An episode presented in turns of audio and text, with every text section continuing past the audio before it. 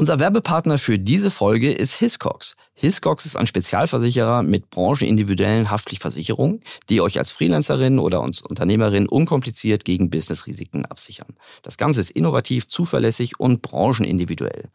Hiscox stellt euch eine Versicherungslösung passend zu eurer Branche, dem Bedarf und der Situation zusammen. Mit dem Grundbaustein der Berufshaftpflichtversicherung seid ihr bereits vor teuren Vermögensschäden geschützt und ein passiver Rechtsschutz ist dort bereits inklusive. Stellen die Hiscox-Juristen fest, dass ihr unberechtigterweise verklagt werdet, greift der passive Rechtsschutz als inklusives Highlight der Versicherung.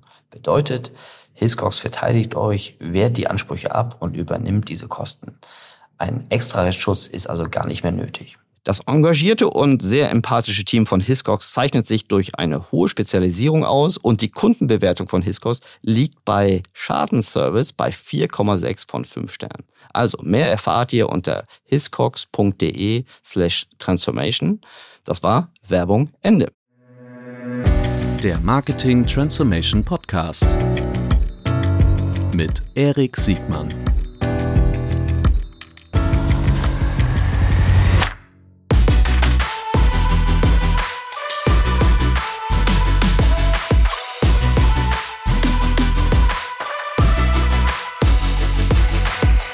Herzlich willkommen zu einer neuen Folge des Marketing Transformation Podcasts. Heute mit einem meiner Lieblingsgäste. Herzlich willkommen, Flo Heinemann.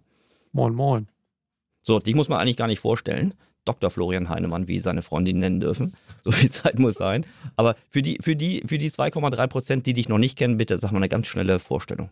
Ja, äh, Florian Heinemann, äh, bin in Berlin ansässig, Frühphaseninvestor ähm, mit Project A seit mittlerweile elf Jahren unterwegs ähm, investieren in ganz Europa und äh, nennen uns selbst Operational VC, äh, weil wir versuchen, neben Geld auch äh, quasi operativ zu supporten und war davor bei Rocket, davor eigene Gründung, nie einen ehrlichen Job gehabt, sondern immer nur in diesem Startup-VC-Ökosystem unterwegs, seit 1999 mittlerweile erschreckenderweise. Ja. Das ist eine super Vorstellung. Nie einen ehrlichen Job gehabt. Was würdest du sagen, was ist der Job, für den du dich schämst? Die Klingeltöne? Also ich würde mich an deiner Stelle für die Klingeltöne schämen. Ja, da äh, war ich, da war ich aber auch nur Freelancer. Ich weiß, das macht es nicht besser. aber genau, also das ist wahrscheinlich das dunkle Kapitel äh, meines Lebenslaufs. Aber ich glaube, jeder Mensch hat wahrscheinlich das ein oder andere dunkle Kapitel in seinem Lebenslauf. Bei mir waren es in der Tat Klingeltöne an Minderjährige äh, zu verkaufen oder da zumindest aktiv mitzuhelfen. Genau. Im Abo-Modell, ne? Im Abo-Modell, ja, also ja. Das ist ein sehr, sehr, sehr, sehr sinnvolles an. Produkt fing, gewesen. Da, da, da, fing schon diese Retention-Passion, fing ja im Grunde schon, schon, schon da an. Ne? So, du bist einer, das war jetzt kein, kein, nicht nur Honig um den Mund, sondern das stimmt natürlich, du bist einer meiner Lieblingsgesprächspartner, nicht nur im Podcast, sondern schon, schon seit ganz vielen Jahren. Ähm, und deshalb freue ich mich heute über die Gelegenheit, über so ein paar Dinge äh, zu sprechen. Das wird heute nicht nur ein reiner Marketing-Podcast, sondern vielleicht auch so ein, einer, der den, den Horizont ein bisschen größer macht, weil du ja nicht nur ein guter Beobachter des Marktes bist, sondern auch ein aktiver mit deinen Investments, ein aktiver Marktteilnehmer. Ähm, jeder, der Project A noch nicht kennt, äh, es ist fast gar nicht möglich, Project A nicht zu kennen. Ansonsten sei an dieser Stelle auch nochmal der kurze Werbeblock erlaubt. Äh, die Project A Knowledge Konferenz findet ja jetzt auch äh, in dieser Woche, in der dieser Podcast erscheint, statt am 12. Äh, Oktober in Berlin. 11. 11. Oktober. 11. Entschuldigung, ja, ja 11. Mittwoch, ne? Genau. Äh, für alle, die es äh, jetzt nicht mehr geschafft haben, es gibt bestimmt auch jede Menge Ressourcen auf der Seite noch zu sehen. eine meiner Lieblingskonferenzen in der Kategorie breites, unspezifisches Wissen. deshalb 11. Oktober mhm. in Berlin. Und vermutlich auch remote, ne? Kann man da auch remote, gibt es auch remote Inhalte? Genau, ähm, genau. Also äh, wir werden wahrscheinlich nicht alles live gestreamt bekommen, aber wir werden auf mhm. jeden Fall auch im Nachhinein alles aufbereitet zur Verfügung stellen. Genau, und die Idee ist ja in der Tat eben von Operatoren für Operator eben Wissen mhm. zur Verfügung zu stellen. Möglichst eben ohne Sales, Talk drumherum. Das, das würde ich sagen, klappt auch äh, größtenteils. Und äh, genau, es gibt verschiedene Tracks, äh, Bereich Technologie, Produkt, Bereich Marketing, CRM, Daten ähm, und so weiter, also äh, HR. Es gibt, gibt verschiedene äh, Bereiche, wo man dann im Prinzip parallel sich äh, äh, ja unterschiedliche, wie wir eben denken, die wesentlichen operativen Fähigkeiten, die man halt braucht, um so ein Startup erfolgreich zu machen und haben da jeweils Leute, die da äh, ganz interessante Dinge eben zu erzählen haben, die man dann auch idealerweise direkt anwenden kann. Also hat eher so eine Art Masterclass-Charakter ähm, äh, die, die jeweiligen Vorträge, ähm, gibt dann noch ein paar Panels, aber genau, es geht also wirklich um operative Wissensvermittlung. Es war mal unser alter Portfoliotag, das ist sozusagen die ja, Idee gewesen. Ich erinnere mich. Und den haben wir dann äh, geöffnet für die ähm, für die Öffentlichkeit vor ein paar Jahren. Und genau. Richtig gut. Also wie gesagt, ich äh, freue mich schon, mhm. wird auch wieder da sein und äh, äh, ganz heiße Empfehlung für alle, die ähm, das vielleicht noch nicht kennen, da wieder einzutauchen. So, ähm, Flo, es ist schon ein bisschen länger her, dass wir uns äh, zu zweit unterhalten haben. Äh, sag mir doch mal kurz, du als, als bist ja nicht aus dieser Frühphasen-Investorenzeit, seid ihr ja so ein bisschen rausgewachsen, wenn ich das richtig wahrgenommen habe. Ähm, nee, ja? nee, also nee. nee. machen wir schon weiter. Ähm, Ach echt? Ja, ja, also wir sind schon, äh, wir haben äh, mittlerweile zwei Investmentstränge. Ähm, mhm. Äh, das eine ist äh, in der Tat weiter in Frühphasen VC, äh, auch in ganz, ganz Europa unterwegs, haben jetzt ein Büro, in London mittlerweile, also machen auch viele mhm. Investments in UK. Und wir sind sogar, muss man sagen, wieder fast ein bisschen früher gerückt mit einem Teil der Investmentaktivität, weil wir ähm, eben, du erinnerst dich, 2020, 2021 sind ja die Bewertungen so ganz verrückt nach oben gegangen. Da war was, ja. Mhm. Äh, insbesondere auch getrieben, äh, leider, leider vorbei, diese, diese schöne Zeit. Nein, ist grundsätzlich, glaube ich, gut, dass die, dass die Zeit vorbei ist. Das war so ein bisschen verrückt, auch sehr stark getrieben durch unsere amerikanischen Investorenfreunde wie jetzt Tiger äh, Global und so weiter, Softbank. Mhm die da eben die, die Bewertung auf äh, verrückte Höhen getrieben haben. Und dann sind wir so ein bisschen ausgewichen, ehrlicherweise, mhm. in die mhm. frühere Phase, ne, äh, weil dort äh, eben die Bewertungsentwicklung nicht ganz so verrückt waren und haben da sogar mehr Seed und Pre-Seed, sagt man ja in unser äh, VC-Lingo mhm. dazu, ähm, ein bisschen weiter nach vorne gerückt. Und was du jetzt meinst, ist eben in der Tat, wir haben als zweite Aktivität äh, oder vermutlich meinst, äh, als zweite Aktivität mhm. ja dann noch angefangen im Private Equity Bereich zu investieren. Das ist mittlerweile bei uns eine, eine zweite Investmentaktivität, auch in einem separaten Fonds. Ähm, und da sind wir in der Tat auch weiterhin aktiv als Co-Investor von sogenannten Mid-Market Private Equity äh, Fonds, ähm, wo wir eben gemeinsam mit denen als so eine Art Junior Co-Investor investieren und uns dort eben auch einbringen. Aber die Mehrheit der Deals, die wir machen, also wir machen so ungefähr, kannst du sagen, 12 bis 16 Investments pro Jahr, ganz grob. Und ähm, es ist schon noch so, dass drei Viertel davon eigentlich im Frühphasenbereich angesiedelt sind. Ja. Guck mal. Ja, du siehst auch schon wieder was gelernt. Äh, mhm. Äh, klar, in meinem beruflichen Alltag ist gerade dieser, dieser, dieser zweite Bereich, der äh, häufiger vorkommt, aber äh, umso besser. Welche Geschäftsmodelle schaust du dir denn an und vor allen Dingen, welche Geschäftsmodelle schaust du dir jetzt nicht mehr an? Ja, also wir sind ja ein sogenannter Generalist Fund, muss man mhm. vielleicht dazu sagen. Wie auch ehrlicherweise die meisten größeren Fonds. Ähm, also wir sind ja jetzt für deutsche Verhältnisse ein etwas, etwas größerer Fonds die haben eigentlich sozusagen in der Regel jetzt nicht den einen Themenschwerpunkt. Es gibt so ein paar Ausnahmen, ne? zum Beispiel Point9 ist ja ein sehr etablierter Fonds, die machen SaaS und Marketplaces, wenig drumherum. Äh, gibt mhm. einige andere, die dann sagen, was jetzt ich jetzt gerade Deep Tap Deck oder, oder Space mhm. Deck oder so.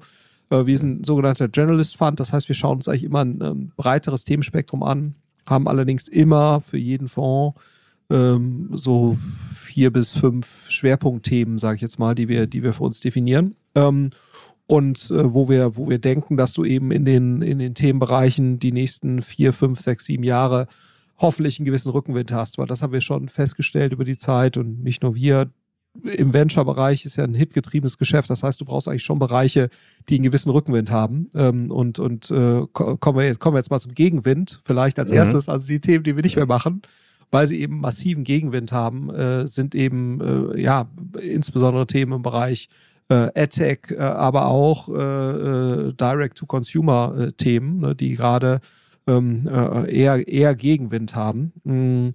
Warum, warum ist das so? Ich glaube, es ist ein bisschen unterschiedlich gelagert. AdTech-Bereich hat sich einfach gezeigt, jetzt in den letzten 20, 30 Jahren, ähm, äh, die man ja ernsthaftere Venture Capital sozusagen Be Bewegungen oder, oder Aktivitäten im Internetbereich sieht oder im Digitalbereich.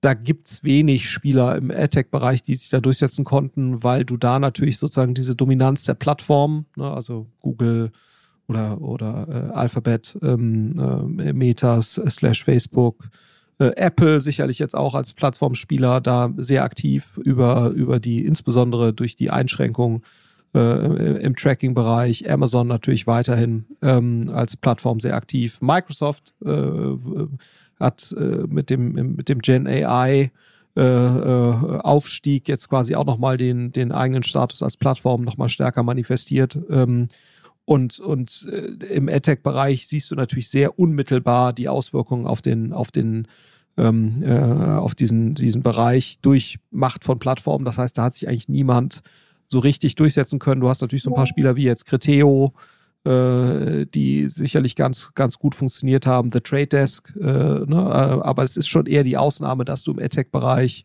ähm, Firmen siehst, die äh, eine sehr relevante Größe annehmen, weil es einfach nicht gelingt, äh, im Spiel der Plattform eine Position zu erreichen, ähm, die eben so einen hohen Umsatz und so eine hohe Marge äh, dauerhaft ermöglicht, dass du, dass du letztendlich einen, einen Hit äh, dort landest und, und, und deswegen und aus dieser Erkenntnis heraus äh, sind Investoren einfach relativ kritisch, was, was AdTech-Themen angeht.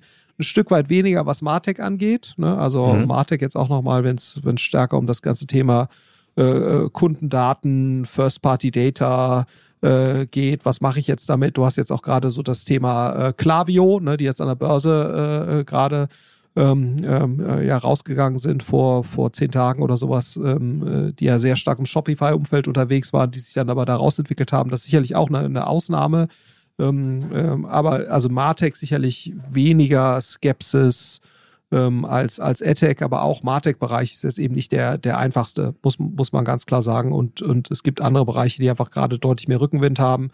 Aber wir sehen eben generell, dass, dass auch B2C-Spieler, äh, auch im E-Commerce-Bereich, ähm, aufgrund äh, sozusagen der, der Börsenkursentwicklung der letzten 12 bis, bis 18 Monate weniger attraktiv geworden sind. Ne? Du siehst es ja auch bei so Spielern wie Zalando, wie HelloFresh, äh, aber natürlich auch in den USA äh, flächendeckend äh, bei, bei großen B2C-Modellen, ähm, dass viele dort ähm, äh, deutlich äh, nachgegeben haben, was Bewertungen angeht. Und das macht natürlich dann auch den Case für VCs weniger attraktiv, wenn du eben siehst, du hast dort ähm, sozusagen äh, die, die Ausstiegsbewertungen werden tendenziell bei dem Niveau, was wir jetzt gerade sehen, etwas geringer ausfallen. Und, äh, äh, und gleichzeitig hast du in dem Bereich natürlich auch das, das Thema ähm, äh, letztendlich Kapitaleffizienz auf der Marketingseite, ne, was ja immer schon Thema war.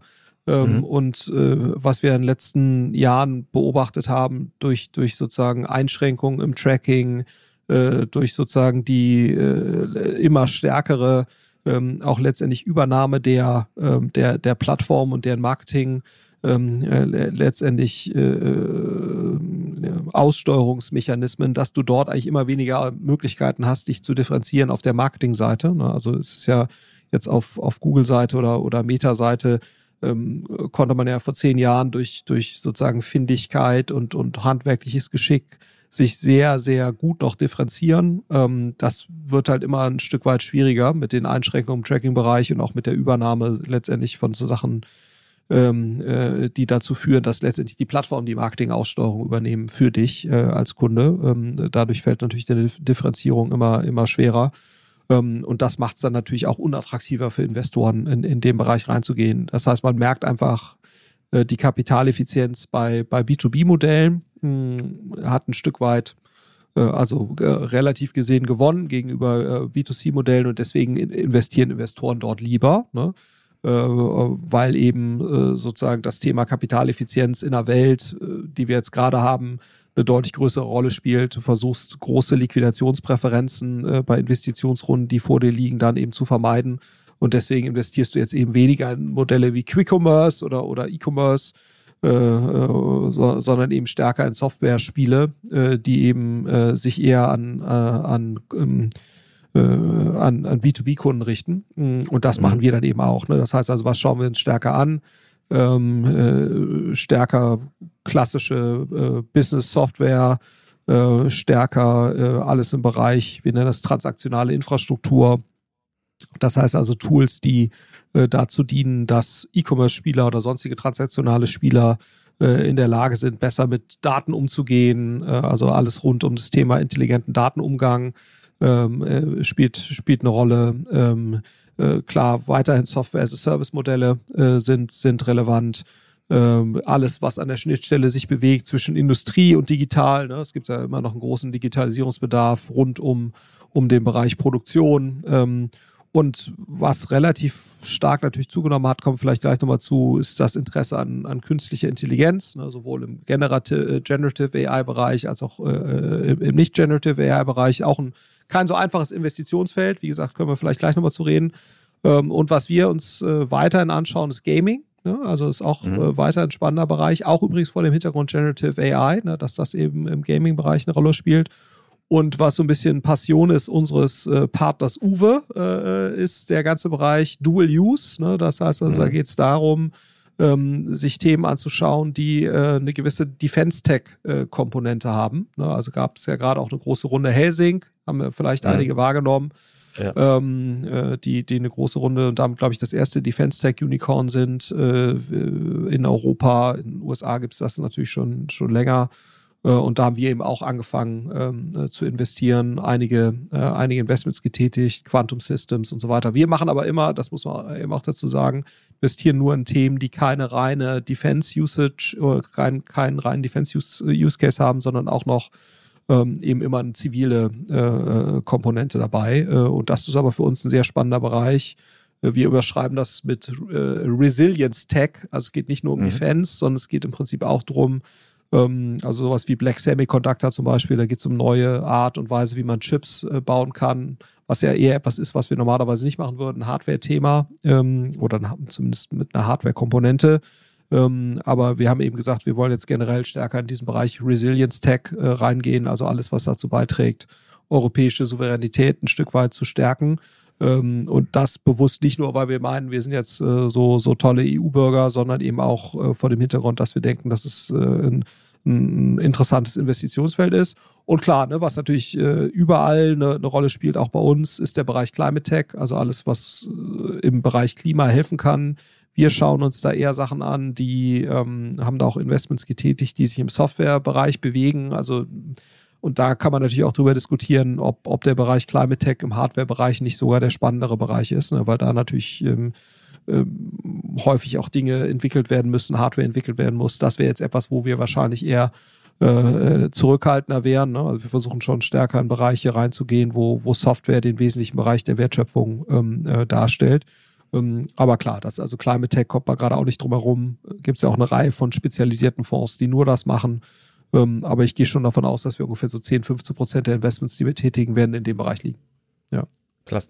Super, vielen Dank. Vielen Dank also auch für den Überblick. Äh, krass, wie schon 20 Jahre später wir Abstand genommen haben von der, von der, von der reinen D2C E-Commerce-Welt, äh, aber auch von der Bedeutung von, von unabhängiger, also plattformunabhängiger Martech. Ne? Das will ja. man heute gar nicht mehr 20 ja, Jahre später. Leute zahlen dafür leider nicht. Also das ist so, ne, man muss halt sagen, alle sagen immer, wir mhm. wollen unabhängiger werden, äh, mhm. aber äh, die, die Bereitschaft, das dann wirklich durchzuziehen, ist dann eben doch bei vielen Kunden nicht so ausgeprägt. Ja. ja. Dich, ähm, lass uns gerne nochmal über den, über den AI-Teil im Marketing sprechen. Mhm. Also es gibt, ich glaube, AI gibt es da nochmal als unabhängiges Investitionsfeld, aber jetzt nochmal die Anwendungsfälle für AI äh, A, was, wie verändert das das Plattform-Game und äh, welche Möglichkeiten siehst du für, für Advertiser über durch AI äh, vielleicht eine Teilunabhängigkeit von Plattformen zu gewinnen? Hm. Ja, es gab ja gerade auch ein, ein sehr empfehlenswertes äh, Paper oder, oder Report von McKinsey, äh, welche mhm. Funktionen sozusagen wie stark und welche Industrien wie stark äh, von Generative AI verändert werden.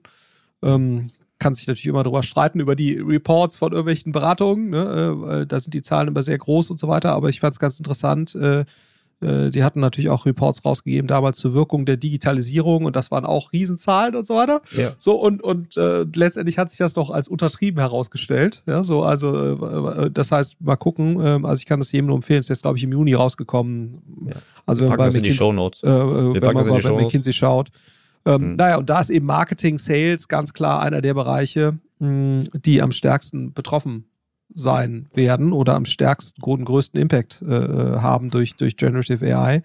Ähm, und äh, das, das zieht sich eigentlich durch alle Marketingfunktionen, ne? ob es jetzt äh, Texterstellung ist, ähm, ob es äh, der Bereich, ganze Bereich jetzt immer in, äh, Customer Service, den ich jetzt auch noch dazu rechnen würde, also Interaktion mit Chatbots und so weiter, der sich da sehr stark verändern wird. Bereich Bildgenerierung, ne, dass du also auf, es gibt jetzt einige auch bei uns äh, Ventures, äh, die äh, letztendlich Bildmaterial komplett ähm, per Midjourney produzieren. Mhm, auch die Videotools, die es da gibt, sind immer besser, werden immer besser. Das heißt, ich glaube, das ist auch erforderlich, dass gerade so Content rund um Produkte, ähm, Content rund um Werbemittel, ähm, äh, auch, auch visueller Content, dass das ist eben die Fähigkeit dort äh, zu verstehen, welche Tools gibt's dort, wie, wie wende ich die an, dass das ein Rieseneffizienzbooster äh, ist. Ähm, äh, auch sicherlich der ganze Bereich nochmal ähm, Produktdaten, äh, äh, Erstellung ähm, äh, und ähm, sozusagen, wie kann ich Produktdaten anreichern, wie kann ich Produktdaten vereinheitlichen, was ja auch eine ein starke Marketing-Conversion-Komponente hat, ähm, äh, kann ich kann ich jetzt schon wahnsinnig viel mit äh, mitmachen. Also ich glaube sozusagen sich dort äh, Wissen anzueignen und Skills anzueignen, wie man das eigentlich macht.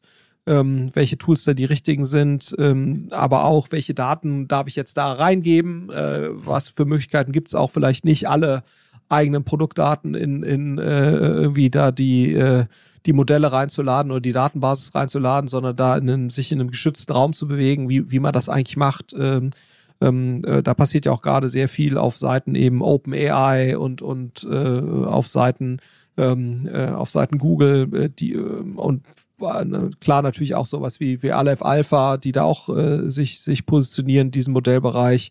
Ähm, und wie kann ich, wie kann ich das jetzt im Prinzip marketingseitig nutzen? Das ist das zu verstehen. Äh, das macht auf jeden Fall Sinn, eigentlich in jeder Marketingabteilung dort jemand zu haben, der, der sich das kontinuierlich anschaut und in, in, in Zusammenarbeit dann auch mit, mit der IT-Abteilung eine Lösung oder einen Tech-Stack definiert für, für die Firma, ähm, ähm, äh, der im Prinzip datenschutzkonform ist und, und der eben auch ermöglicht, eine gewisse äh, ja, da Datenprivacy zu gewährleisten, aber trotzdem eben die, die Leistungsfähigkeit da, da zu nutzen. Ähm, also da sind eigentlich die Use Cases sehr, sehr offensichtlich. Und wie gesagt, auch der Bereich Chatbot. Ne? Also man merkt auch jetzt schon, die, die Akzeptanz der Kunden steigt wieder für Chatbots. Mhm. Weil sozusagen die Qualität besser wird. Ähm, ja. und, ähm, und das ist natürlich auch eine sehr starke äh, CRM-Komponente oder Kundenzufriedenheitskomponente, wenn, wenn, das, wenn das gut funktioniert. Und ganz großer Bereich natürlich auch CM. Ne? Äh, das heißt also, wenn du jetzt äh, Richtung personalisierte Kommunikation äh, gehst, ne? also das, was wir so ein bisschen auf dieser Cambridge Analytica-Vision hatten, wo wahrscheinlich irgendwelche armen Menschen äh, in irgendwelchen Mikrosegmenten irgendwelchen Content produzieren mussten nach irgendwelchen Regeln. Ne? Äh, mhm. Äh, das, das müsste jetzt ja eigentlich, wenn man, wenn man die, die Kundensegmente gut, gut beschreibt und das eben äh, äh, gut verknüpfen kann mit, mit gewissen Content-Eigenschaften, kann eigentlich diese Cambridge Analytica-Vision, das heißt, ich habe irgendwelche Mikrosegmente im, im CRM, äh, mhm. Und jetzt passe ich die Botschaften oder den Content an diese Mikrosegmente an, wo ich immer gedacht habe, ja, das hört sich theoretisch ja total toll an. Äh, mhm. Aber mehr als fünf, sechs segmentierte Newsletter kriegt eigentlich kein Marketing-Team oder, CM-Team sinnvollerweise hin. Äh, das geht jetzt natürlich, ne? Also und zwar nicht nur auf der Produktempfehlungsseite, wo das ja immer schon ganz gut funktioniert hat, sondern das kann ich jetzt im Prinzip dann machen auf der Content. Ähm, äh, Seite jenseits des Produktcontents und, und das ist natürlich schon eine sehr spannende Perspektive und, und zu lernen, wie das geht und auch welche Conversion-Wirkungen das hat und ob das wirklich eben zu mehr Retention führt ähm, und was ich da, da, da beachten muss, das ist auf einmal jetzt, jetzt ja eine, eine, eine mögliche Realität und das ist natürlich schon sehr, sehr spannend. Ja. Ich finde das, ich finde das super spannend. Ich würde gerne äh, inhaltlich mal kurz eine Trennung vornehmen für die, das AI-Potenzial, das allgemeine AI-Potenzial und das ähm, Retention-spezifische AI-Potenzial, weil ich glaube, von der Erwartungshaltung äh, geht das Spektrum gerade sehr weit auseinander. Bei ganz vielen Use Cases, die du jetzt auch schon genannt hast, da sehe ich vor meinem geistigen Auge vor allen Dingen Effizienzfaktoren, also, ne, also was Produktdaten, Content-Erstellung, egal ob Text, Bild oder Bewegtbild.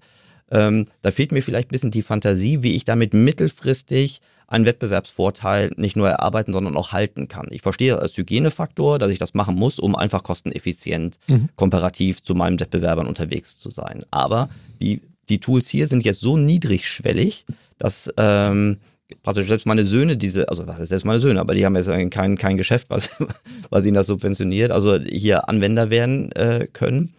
Und ähm, da steht ja praktisch jedem, auch jedem kleinsten Unternehmen äh, zur Verfügung, was ja erstmal eine, schon eine Chance ist. Aber mittelfristig haben wir immer gelernt, wenn Technologie praktisch breit zugänglich ist, was ja erstmal gut ist, dann ist es schwer damit, sich zu dauerhaft zu differenzieren.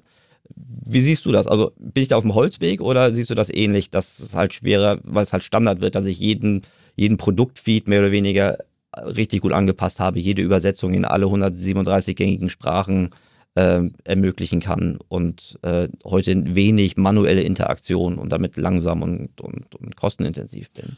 Das stimmt natürlich. Ne? Also, äh, dass du dich jetzt da positiv absetzt, dauerhaft, würde ich dir total Ja. recht geben. Äh, Das meine ich. Mhm. äh, äh, Ist wahrscheinlich schwierig. Mhm.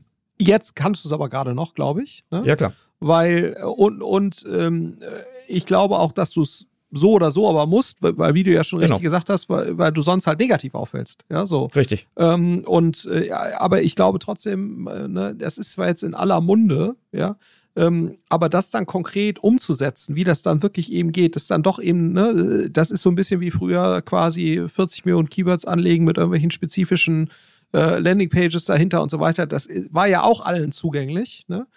Die extra Meile äh, sind dann doch nur äh, ein begrenzter Teil der Marketeers gegangen. Äh, und, und vielleicht ist das ja auch jetzt hier wieder genauso. Klar kann das jeder, ne? ähm, theoretisch.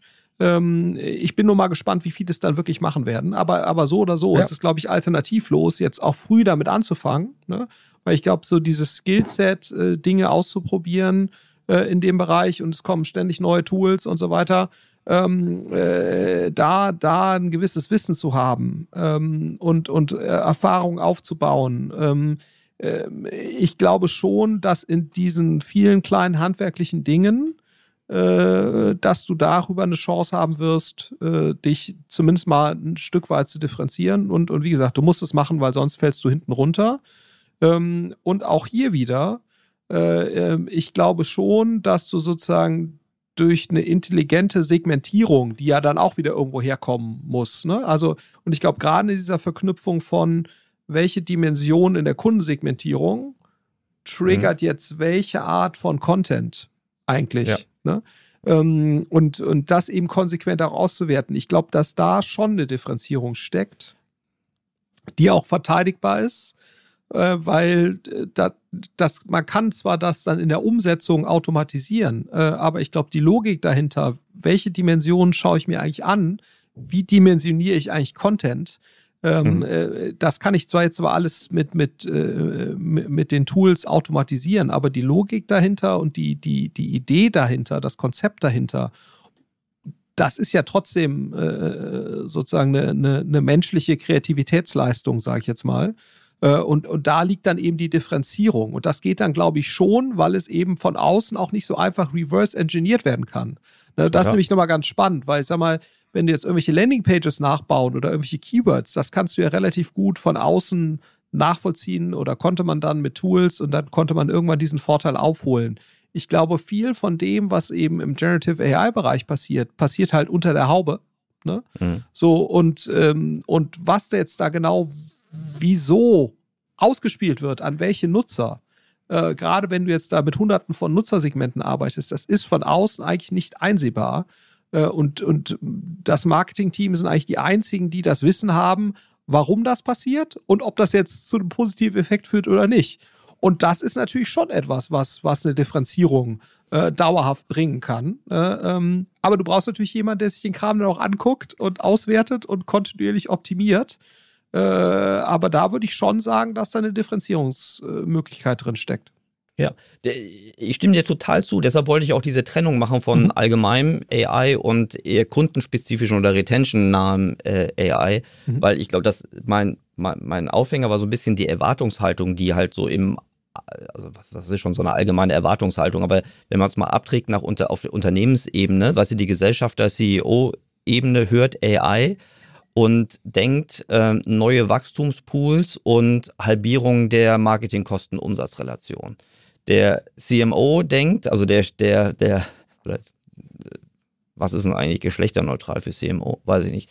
Also der Mensch, der die Marketing-Gesamtverantwortung äh, innehat, ähm, sieht sehr schnell, okay, das, was ich praktisch mit, mit zur Verfügung stehenden Mitteln und zur Verfügung stehendem Wissen schnell heben kann, sind Kosteneffizienzpotenziale. Und klar, das muss man auch heben, ist nicht trivial, aber längst nicht so herausfordernd wie der letzte Bereich, den du gerade angesprochen hast. Wie kann ich meine AI mit, also wie kann ich die zur Verfügung stehende AI mit meinen Daten, Kundendaten, äh, Transaktionsdaten, Produktdaten, Marketingdaten so verknüpfen, dass ich wirklich das, was man halt nicht von außen erkennen kann, Hm. diese Werte wirklich äh, schöpfen kann. Schon an dieser Sch- Schnittstelle Deckungsbeiträge, Produkte, Akquisitionskosten und, und Preissteuerung zum Beispiel. Das ist ja sagen wir mal, hochkomplex, aber ähm, sehr, sehr wertstiftend, wenn man es äh, auf die, auf die auf die Kette kriegt. Und das Was Spannende ist ja sozusagen, ja. Ne, das geht ja mit Gen AI oder mit AI-Tools generell, mhm. fällt diese Verknüpfung halt leichter ne, und auch die mhm. Automatisierung dessen. Äh, mhm. Äh, aber die Logik dahinter muss halt wahrscheinlich immer noch ein Stück weit von dir kommen. Ja, genau. Und mhm. die, was denkst du, was sind so strukturelle Vorteile von Unternehmen, diese Potenziale zu heben? Also erster Punkt erstmal, dass die Bereitschaft und äh, das, das Wissen, dass, dass da Potenziale sind und auch die Ressourcen zur Verfügung stellen, um diese Potenziale dann auch auch zu heben. Äh, aber ich glaube jetzt, das ist so einer der wenigen Fälle, wo Größe halt doch nicht äh, egal ist, äh, weil du ja schon einen gewissen Kundenpool, bisschen Transaktionshäufigkeit, Kontakthäufigkeit brauchst, um wirklich überhaupt äh, signifikante Erkenntnisse irgendwie finden zu können, oder? Ja, absolut. Ähm, genau, du brauchst, also das fällt natürlich leichter, wenn du da wie zwei Millionen äh, E-Mails rausschickst, ne? Mhm oder mhm. Nachrichten an Kunden und dann äh, siehst, wie performen bestimmte Varianten in bestimmten Segmenten und was heißt das jetzt ne, von, der, von der Logik. Absolut. Also, ähm, weil das kann dir natürlich keine AI dieser Welt abnehmen. Also statistische ja. Signifikanz ist halt schlecht mhm. auszutricksen, die brauchst du halt, ähm, um, um irgendwelche unterschiedlichen äh, Dinge zu testen. Also insofern, das, das stimmt. Da macht Größe auf jeden Fall einen Unterschied. Ähm, und es macht natürlich auch äh, letztendlich einen Unterschied, weil äh, sämtliche dieser Effizienzgewinne oder auch, äh, wenn du sagst, du, du holst jetzt irgendwie mehr Umsatz raus, du wirst effektiver, all das ist ja ein Prozentsatz einer Basiszahl. Genau. Ne? So, das heißt, je größer die Basis ist, desto, desto, desto größer sind natürlich auch die absoluten Effekte, die sich dann aus der prozentualen Verbesserung äh, ergeben. Und, und das ist, äh, und diesen Zusammenhang kannst du natürlich nicht auflösen. Äh, mhm. Egal wie viel äh, äh, künstliche oder reale Intelligenz du da irgendwie einsetzt. Ähm, und deswegen äh, ist es natürlich schon so, dass äh, das Größe einen Unterschied macht und das erlaubt dir natürlich dann auch wieder mehr in eigene Tools zu investieren oder in, in, in sozusagen eine Verknüpfung ähm, äh, mit, mit eigenen Werkzeugen mm, und, und dann natürlich auch bessere Leute zu heiren oder zumindest mal teurere Leute zu heiraten. Ob die dann besser sind, muss man sehen. Aber tendenziell gibt es da ja schon einen Zusammenhang. Äh, also insofern klar, das, das macht schon einen Unterschied. Ähm, und äh, es ist natürlich toll zu sehen, wenn du, wenn du siehst, sozusagen, welche Möglichkeiten jetzt auf einmal für einen Shopify-Shop, äh, der quasi eine One-Man-Show ja. ist, entstehen. Ne? Das, das ist schon irre ähm, was, was so jemand dann auf einmal machen kann ähm, mit, mit, äh, mit wenigen Tools und mit dann auch äh, gerade auch verknüpft mit Automatisierung. Das finde ich auch nochmal ganz spannenden Punkt, wo ja relativ viel Blick auch gerade drauf kommt. Äh, das wird ja alles so ein bisschen vermischt mit Generative AI, ist ja auch so dieses mhm. Thema Automatisierung über so Tools wie Zapier oder, oder Make was mhm. jetzt mit AI gar nicht viel zu tun hat, ehrlicherweise. Äh, aber das wird ja so ein bisschen in einem Zuge dann abgefrühstückt, wo du einfach sehr viele Tätigkeiten ähm, äh, automatisieren kannst, ähm, äh, was dann auf einmal eben auch nochmal einen wesentlichen Effizienzbooster äh, bringt, unabhängig jetzt von der Intelligenz der Prozesse dahinter. Ähm, also schon irre, ähm, was, was da geht, aber auf der anderen Seite, äh, klar, also die, die absolute Basis macht schon einen Riesenunterschied. Du sagst ähm, äh, Automatisierung, also damit sprichst du das an, dass also auch diverse Prozesse, die eigentlich vollkommen eher regelbasierte Entscheidungen zur Folge haben, Richtig. auch noch automatisiert werden können und das niedrigschwellig wird. Okay, ja, verstehe. Genau. Hm. Wir, wir haben vor 15 Jahren ungefähr so angefangen zu diskutieren, äh, ab wann macht es eigentlich Sinn, dass ein, in dieser eher D2C E-Commerce dominierten Welt vor 15 Jahren, ab wann kann man sich eigentlich ein eigenes BI-Team äh, aufbauen? Ab wann macht Attribution Sinn? Ähm, jetzt glaube ich, muss man nicht mehr darüber reden, ob man BI-Kompetenzen irgendwie äh, braucht. Was würdest du sagen, ab wann kann sich ein oder sollte sich ein Unternehmen, also wann Umsatz, Margenpool, Wachstumsambitionen, ab wann würdest du sagen, würdest du erwarten, dass sich jemand dedizierte Ressourcen zu diesen AI- und automatisierungsgestützten Prozessen irgendwie leisten sollte? Ja, also. Daumenregel, grobe Vereinfachung, Herr ja, Dr. Heinemann. Ja, also man kann ja letztendlich, wenn man so ein Stück weit aus der Kostenbasis kommt, die man hat, ne, äh, das mhm. ist vielleicht eine ganz gute, ganz gute Logik. Also wenn man mal sagt, man schafft es eigentlich locker, ne, äh, äh irgendwie 20 Prozent Effizienzgewinne zu heben in, in sozusagen einem Marketing, E-Commerce lastigeren Bereich, dann äh, kannst du im Prinzip ja sagen, ab äh, 500.000 Euro Kostenbasis pro Jahr, ne, äh, mhm. kannst du dir da eigentlich schon locker ein dediziertes Team leisten, wahrscheinlich auch schon mit, mit weniger. Ne? Also wahrscheinlich auch schon, wenn du sagst, äh, so eine Person kostet mindestens 60, 70.000 Euro, dann geht's halt bei, bei äh, wenn du eine Kostenbasis hast von 300.000 Euro, äh, dann müsstest du eigentlich in der Lage sein, mh, hm, quasi eine neutrale äh, Sichtweise auf das Thema äh, zu bekommen, indem du halt sagst, die, die Person müsste eigentlich relativ schnell in der Lage sein, äh, quasi sich durch Effizienzgewinne zu, äh, zu, zu amortisieren. Ähm, und wenn du natürlich die Perspektive hast, darüber hinaus zu wachsen, äh, dann und das sollte ja eigentlich jeder äh, letztendlich Unternehmer haben, da eine gewisse, eine, eine gewisse Wachstumsambition zu haben, dann macht das eben schon wahrscheinlich ab einer 300, 250.000 Kostenbasis Sinn und ab 500.000 ist es dann No-Brainer. Ja, so und du die Kosten, meinst du damit Gesamtkostenbasis, also inklusive Mediakosten oder meinst du damit eher die, die Zentralkostenseite? Äh, der, eher, eher wahrscheinlich eher die Zentralkostenseite. Ja, genau. Ja, das ähm, ist, glaube ich, ganz wichtig zu sagen, weil 20 Prozent kosten. Sorry, sorry, genau, genau, genau. Das, äh, genau. Also sehr wichtige Ergänzung. ähm, aber ich glaube, was da eben nur ein ganz wichtiger Punkt ist, ähm, ich glaube sozusagen, das muss nicht unbedingt eine Person sein, die jetzt schon 15 Jahre mhm. BI-Erfahrung hat, ne, äh, ja. äh, die, da, die da eben hilft, sondern was mir jetzt auffällt, dass eigentlich die, die lustigerweise die Leute mit Architektenpotenzial in dem Bereich, also Architekten sind für mich mhm. immer Leute, die äh, quasi äh, die Vordenker sind für sowas, ja. Ähm, und ähm, Architekten im IT-Bereich ist ja ein sehr bestehender Begriff, aber ich finde den Begriff eben auch hier passend. Also der Architekt im, im BI-Bereich oder in dem AI-BI-Bereich äh, kann eben auch jemand sein, der wirklich äh, quasi direkt von der Hochschule kommt und da einfach direkt ne, einfach einen, einen, guten Zugang zu diesem Thema hat. Also jeder, der irgendwie Kinder hat, sieht ja, wie selbstverständlich die jetzt mit diesen Tools umgehen ähm, ja. äh, im, im, im schulischen Bereich, um da irgendwie das, äh, mein Sohn sagt immer dazu, das System auszudribbeln. Ja, so, ja. also ähm, und da ist eine ganz andere Findigkeit vorhanden bei 16-Jährigen oder 15-Jährigen, ähm, als du das jetzt vielleicht bei dem äh, ähm, End-30er hast, der jetzt schon 15 Jahre lang BI-Erfahrung hat. Also insofern, das ist vielleicht auch nochmal ein ganz wichtiger Hinweis. Ähm, das, das kann auch jemand relativ Junges sein, äh, der ihm vielleicht 50.000 Euro kostet, ähm, äh, den man mit so einem Thema betraut. Und es muss natürlich auch keine exklusive Person sein, muss man auch sagen. Das kann auch eine Person sein, die sozusagen sonst ähm, vielleicht auch ein, zwei andere Aufgaben übernimmt. Äh, und dann mhm. sinkt die Schwelle ja nochmal weiter. Ne? So, also, ja. Äh, aber ich glaube, die, die Grundbotschaft sollte sein, äh, ab einem relativ geringen Gemeinkostenniveau, äh, der, der klein sechsstellig ist, klein Mitte sechsstellig, macht es auf jeden Fall Sinn. Ähm, und dann rechnet sich so eine Person wahrscheinlich sehr, sehr schnell. Mhm. Super, super, super Klarstellung. Und vor allen Dingen, also ich glaube, bei diesem Marketing-Gemeinkostenniveau, da sind ja oft so Content-Erstellungskosten, Übersetzungsleistungen, äh, ja, das ist in der Regel sehr, sehr contentlastig, ne? Diese, Absolut. diese, diese Kostentreiber. Das vielleicht nochmal um das deutlich zu machen, was wir damit meinen. Okay, cool.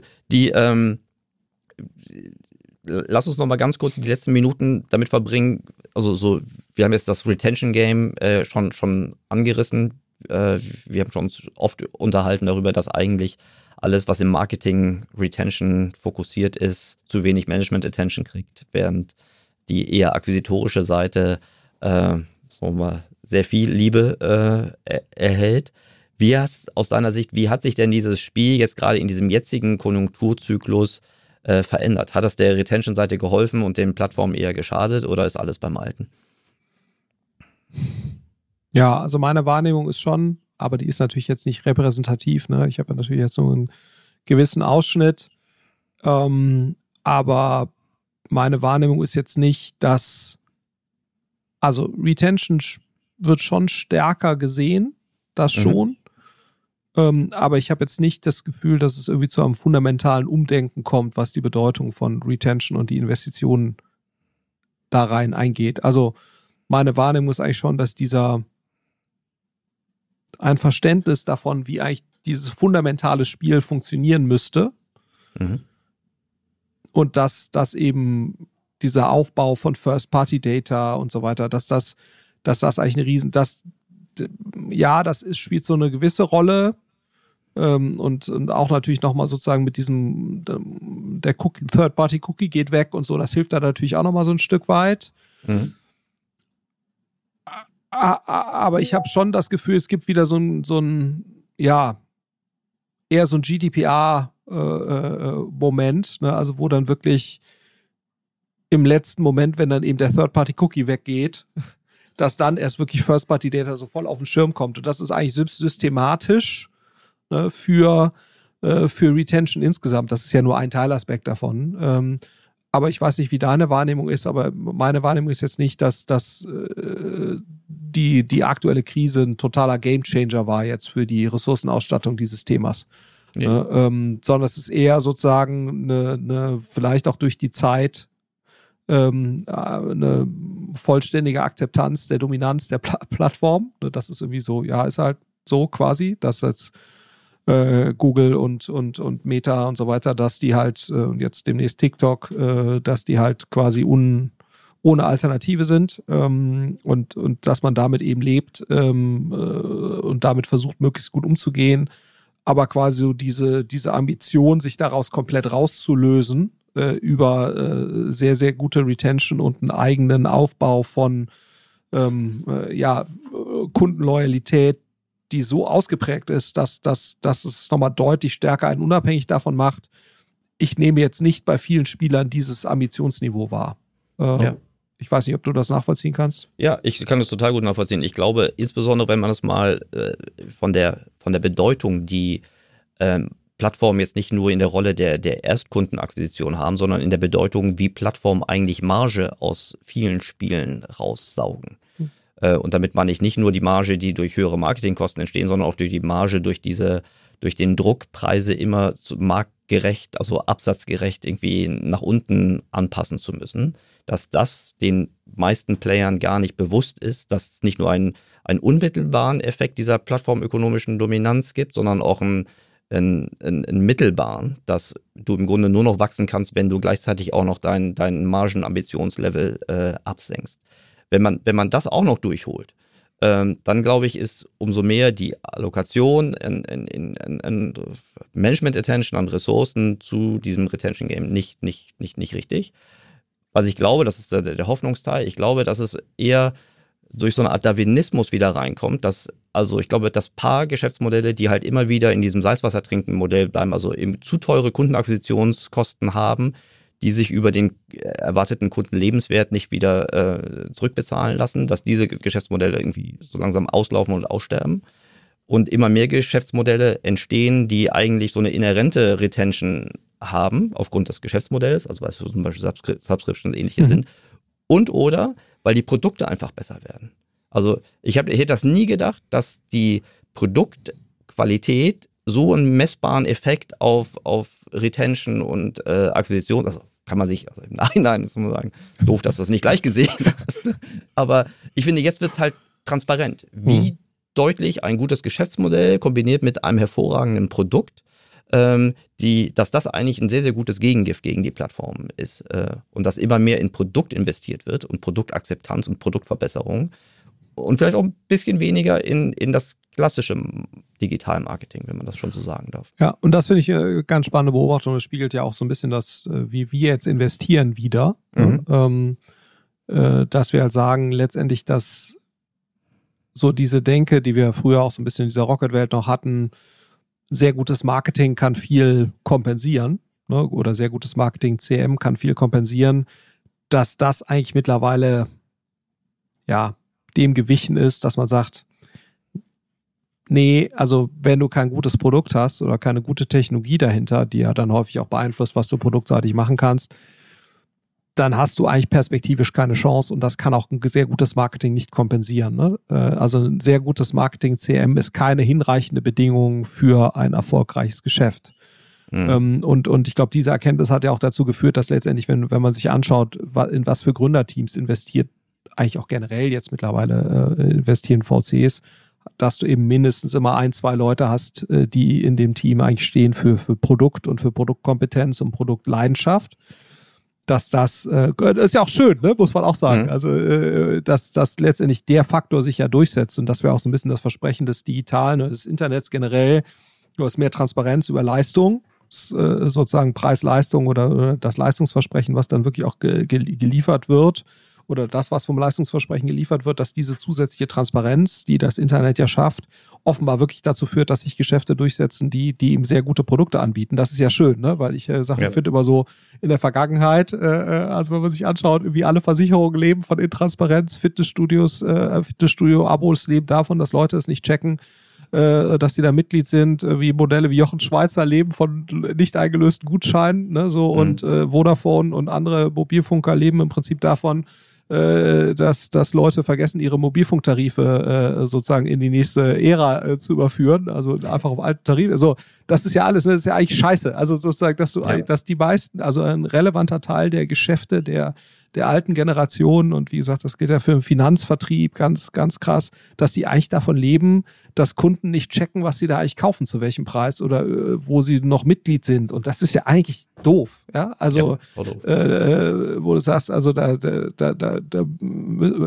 es muss jetzt, glaube ich, nicht jedes Modell muss jetzt irgendwie das Klima retten und, und so weiter. Ich glaube, das ist schon okay, wenn es auch Modelle gibt, die einfach äh, gute Geschäfte sind, ne? aber Modelle, die jetzt letztlich darauf basieren, dass der Kunde es nicht checkt oder den Kunden zu bescheißen. Und das ist ja, ne? also wenn du schaust, Allianz und so weiter, das ist ja alles, also nicht, aber du hast schon relativ viele Modelle, wo einfach Kunden es nicht checken. So, und das ist, ähm, und darauf basiert der ökonomische Erfolg. Und, und das ist natürlich schon, wenn es dir um Purpose geht, jetzt als, als ja. Mitarbeiter, ist das natürlich schon, ja, ähm, äh, insofern ist es eigentlich gut, dass das so ist. Ähm, aber du hast schon recht, das ist ähm, ein ganz wesentlicher Faktor, mh, mm, wo dann eben das Marketing dann noch draufkommt als, als verstärkender, äh, verstärkendes Element, wenn es gut gemacht ist. Ja, genau. Super. Flo, die, äh, vielen Dank erstmal dafür und für, überhaupt vielen Dank für deine Zeit. Apropos Zeit, wir haben jetzt nur noch ganz wenige Minuten mhm. ähm, und du kannst dir deine Abschlussfrage jetzt aussuchen, weil ich äh, so gut drauf bin. Die, ähm, wir haben entweder, was war deine beste und deine schlechteste unternehmerische Entscheidung oder was würdest du heute gründen? Du darfst dir was aussuchen. Du hast ja gefragt, was meine beste Entscheidung und meine schlechteste. Also ich glaube, es hängt natürlich immer auch so ein bisschen zusammen. Ne? Man trifft ja immer dann irgendwelche Entscheidungen und dann äh, ist man auf einen gewissen Pfad ja gebunden. Also mhm. einerseits war es mit Sicherheit meine beste Entscheidung, jetzt hier damals bei, bei Rocket rauszugehen äh, mit den Kollegen und, ähm, und äh, also äh, mit Christian Weiß, mit Uwe Horstmann und, und Thies Sander und damals irgendwie das äh, Thema Project A zu starten. Das war äh, sicherlich meine, meine beste, äh, also auf jeden Fall, was die beste Entscheidung, wie gut es unternehmerisch dann sein wird, das äh, ist ja mittel, äh, ist Ach, ja im VC-Bereich so, sehr, sehr langfristig. Also so, ja? so, ein bisschen Transparenz über eure Performance gibt es ja. Das, also ja. ihr seid ja, gehört ja mit zu den, also ein paar Das sieht schon sehr gut aus hier, ne? alles. Aber es, ist halt, es dauert halt lange. Ja, so, das ja. muss man, also VC ist halt ein sehr langfristiges Spiel ähm, mhm. und du musst halt 15, 20 Jahre dabei sein, damit es wirklich mhm. sich dann auch anfängt, äh, relevant auszuzahlen. Aber die ersten Indikatoren dafür sind ganz gut. Da hast du, hast du recht. Aber das hängt wahrscheinlich auch mit meiner, also das ist gleichzeitig auch meine größte unternehmerische Fehleinschätzung, ne, was ich mhm. erst relativ spät verstanden habe, mh, hm, wie wichtig eigentlich äh, Assets under Management sind, äh, um wirklich äh, sozusagen unternehmerischen monetären Erfolg zu haben. Jetzt ist monetärer Erfolg natürlich nur eine eine Sache. Ne? Das äh, Leben dreht sich ja nicht nur um Geld zum Glück, das ist ja, ist ja ganz gut, aber man muss natürlich schon anerkennen, dass das Modell Private Equity, wo wir auch seit ein paar Jahren unterwegs sind, das sozusagen rein unternehmerisch, rein monetär gesehen schon für diejenigen, die es betreiben, äh, deutlich attraktivere äh, Modell ist. Also die ja. Wahrscheinlichkeit, mit ähm, Private Equity sehr, sehr wohlhabend zu werden, ist deutlich größer, als das im VC-Bereich zu tun. Also es gibt auch einige sehr wohlhabende VCs, da brauchen wir nicht drüber zu reden, ne? so, aber ähm, es ist schon äh, beeindruckend, was eben die Fondsgröße, mhm. ähm, was die eben für einen Impact hat. Mhm. Ist das nur die Fondsgröße, Herr Dr. Heinemann? Ist das nicht auch ein bisschen äh, wir haben ja vorhin über Frühphase versus, versus Later Stage, Scale-Ups. Ja. Also für, für diejenigen, weil das ja hier ein Marketing-Podcast eigentlich ist, ne, der Unterschied zwischen VC und PE. Also kannst du besser erklären als ich, aber meinem Verständnis nach, ne, VC ist richtiges Wagniskapital. Das sind äh, ist man in der Regel auch als Investor in der Minderheit, oft mhm. auch nicht der einzige äh, Investor, aber die Geschäftsmodelle sind oft zwar stark wachsend, aber nicht unbedingt profitabel. Wenn im PE-Bereich, also typisch PEs möchten Private Equity Investoren möchten in der Regel die Mehrheit haben, investieren in der Regel ähm, in, in bereits profitable Geschäftsmodelle, äh, können dazu auch noch Fremdkapital mit aufnehmen, um damit den, den, den, den Kaufpreis zu hebeln. Ähm, und haben, was ich so höre, als Assetklasse ähm, sind sie bestimmt nicht schlechter als die VC-Welt. Mhm. Also, also heißt im Grunde, der, der ROI auf eingesetztes Kapital ist mittel- und langfristig bei PEs besser. So, das ist so das, was zumindest meine Banker mir so sagen. Äh, wenn das so ist, warum ist das so? Ja, das, äh, da, also sagen wir so, auf dem Euro ist das nicht unbedingt so. Also zumindest mal in der Frühphase ist, ist äh, die, das Top-Quartil der frühphasigen VCs performt schon besser äh, in der Regel als mhm. PE. Mhm. Ähm, aber eben auf den einzelnen Euro. Ne? So. Mhm. Äh, aber der Riesenvorteil bei PE ist natürlich, du bewegst halt deutlich mehr Euro. Ja? Das heißt, Und selbst wenn du jetzt ein bisschen schlechter bist, äh, was die Performance angeht, was im Schnitt nicht stimmt. Ne? Im Schnitt ist schon so, dass PE besser ist. Mhm. Ähm, äh, nur wenn du eben zu den Top-Performing VCs gehörst, also ist auch die, die Aussage, die, die letztendlich dir irgendwelche Endowment-Fonds-Manager ja, oder klar. sowas liefern, die holen, haben schon gerne VC dabei, weil sonst müsstest mhm. du keinen VC machen, ne? Ja, an klar. der Stelle. Ähm, weil sie halt sagen, ich bin in der Lage, die Top, das Top-Quartil zu picken an Fondsmanagern und dann hast du schon tendenziell da eine, einen Performance-Booster auf das Gesamtportfolio im, im Verhältnis auch zur PE. Aber äh, der PE-Markt ist natürlich um ein Vielfaches äh, größer. Ne? Also die Geldmengen, die bewegt werden, sind um ein Vielfaches größer.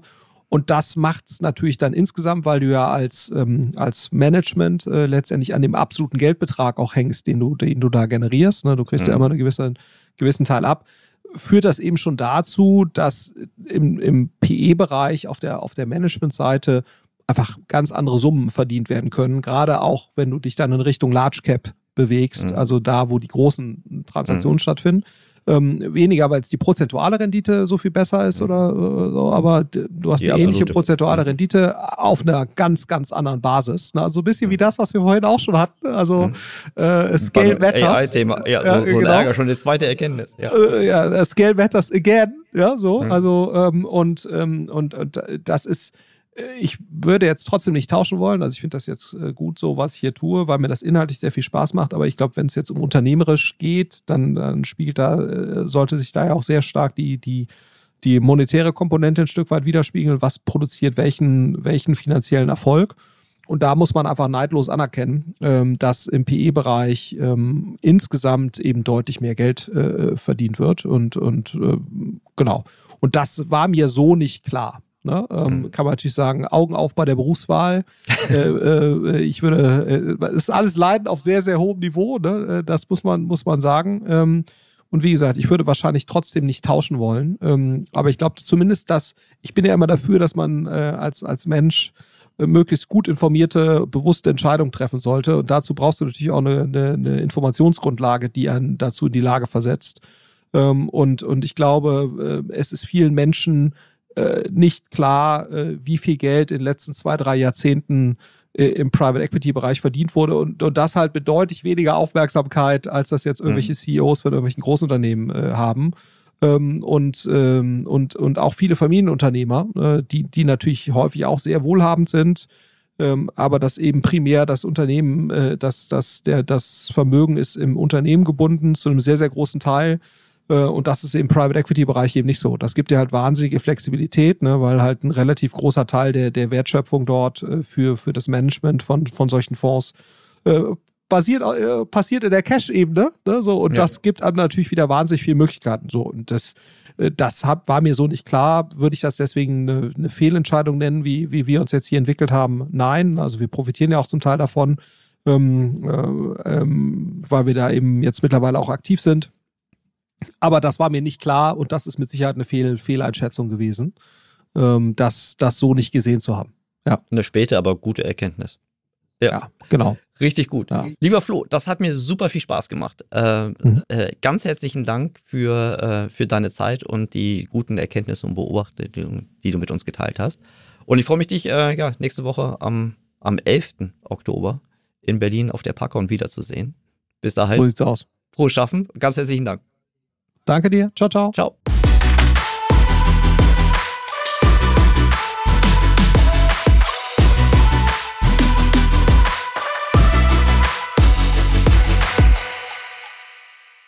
Dieser Podcast wird produziert von Podstars bei OMR.